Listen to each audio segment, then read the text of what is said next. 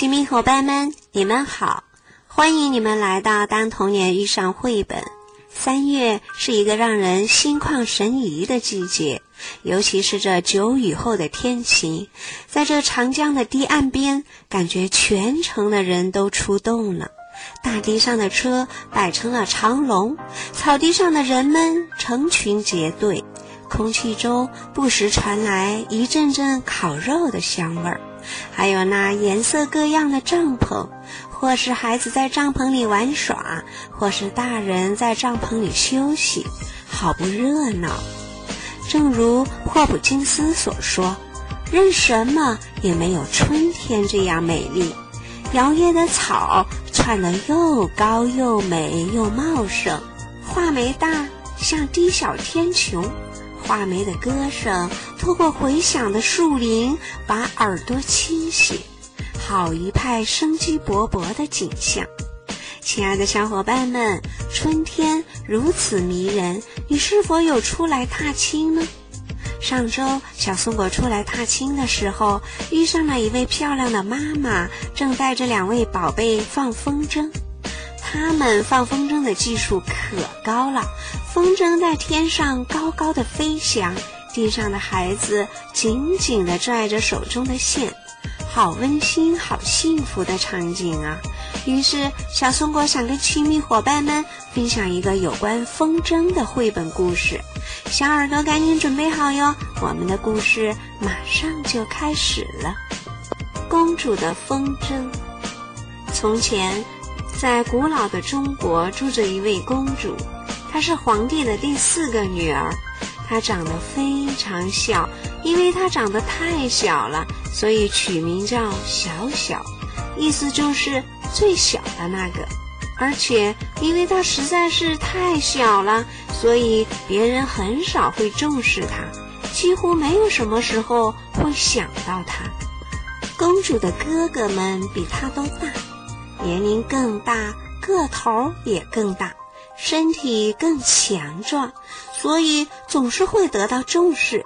在父亲的眼中，他们就像四个冉冉升起的太阳。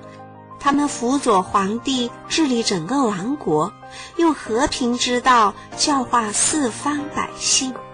姐姐们呢，也比小公主大，年龄更大，个头更大，身体更强壮。在父亲眼中，他们就像三个午夜里朗朗的明月。对他们来说，把食物端到皇帝的桌子上是他们的荣耀。可是，在皇帝眼中，小小公主就像一颗小不点儿的星星，她是那么的微不足道，连端一粒米给父皇都不够资格。实际上，她实在是太不值一提了。很多时候，皇帝根本就忘了自己有这么一个小女儿，因此小小公主只好自己一个人吃饭，自己跟自己说话。她一个人玩的时候，那真是世界上最孤独、最寂寞的事儿。她最爱的玩具是一只用纸和竹条做成的风筝。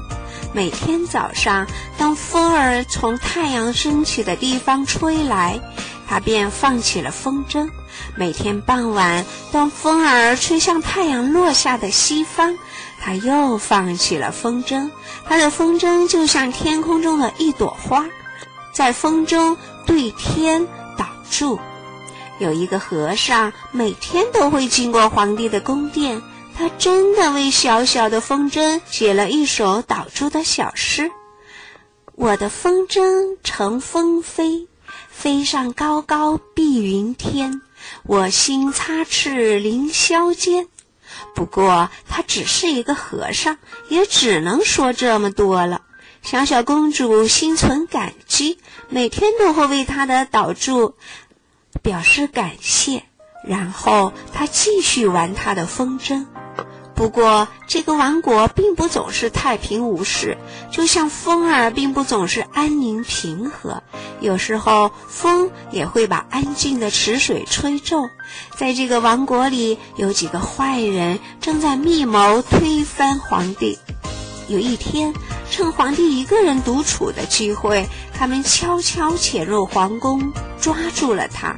这时候，他的四个儿子都出门在外，帮他治理王国里最偏远的一些地方，而三个女儿正在下面的花园里。只有坐在皇宫角落里的小小公主看到了这一切，因为她长得太小了，别人还以为她不过是放在角落里的一个摆设呢。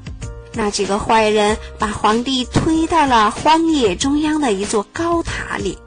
那片荒原没有一棵树，高塔上只有一扇窗，窗中央横着一根铁栏杆。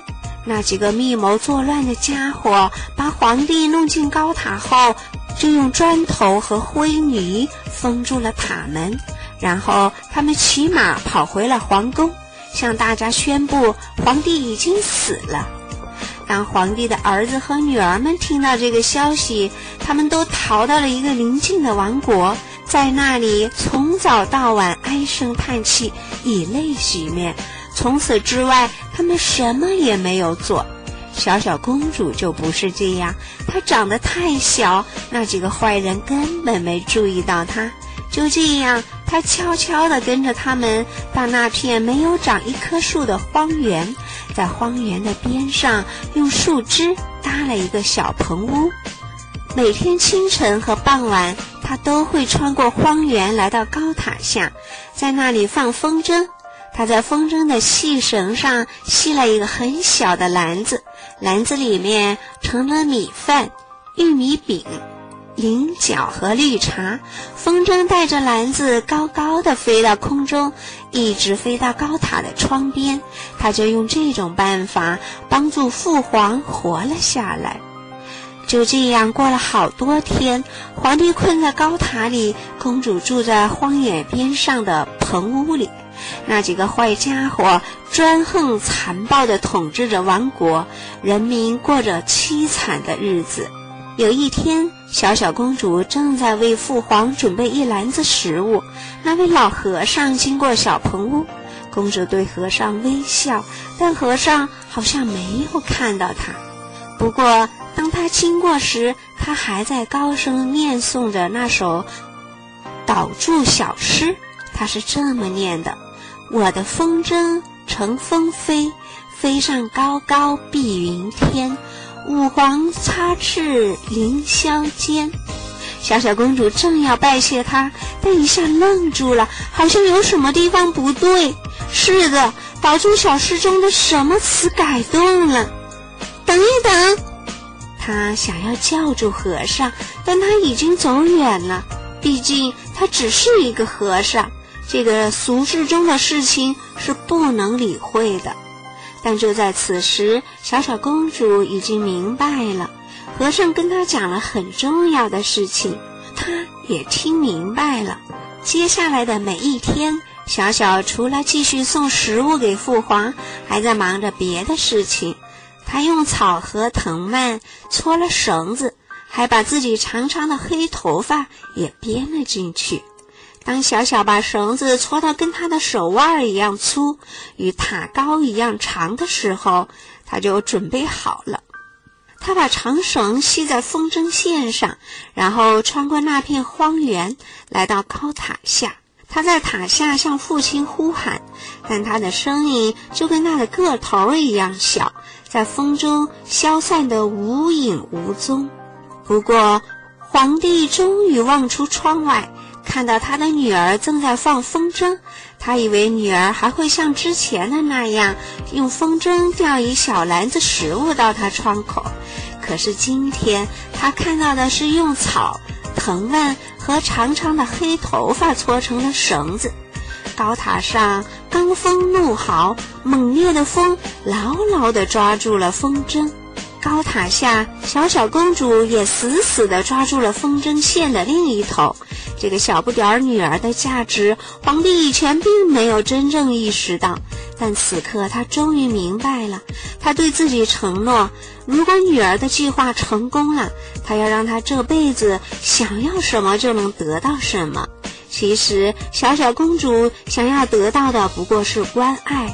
皇帝把身子尽量探出高塔的窗外，抓住了那条粗绳，然后把它拉进塔上的房间，松开风筝线。他一边放开风筝，一边说：“去吧，了不起的风筝，飞到你的空中家园去吧。”风筝飞起来，飞向高空。接着，皇帝把粗绳的一头绑在窗户中央那根粗粗的铁栏杆上，绳子的另一头甩到塔下，被小小公主的小手握住。皇帝爬上窗台，从铁栏杆下面钻出去，对天祷告，然后抓住绳子溜了下去。他的长袍迎风飘舞，如同波浪。从下面看上去，宛如鲜艳的风筝翅膀。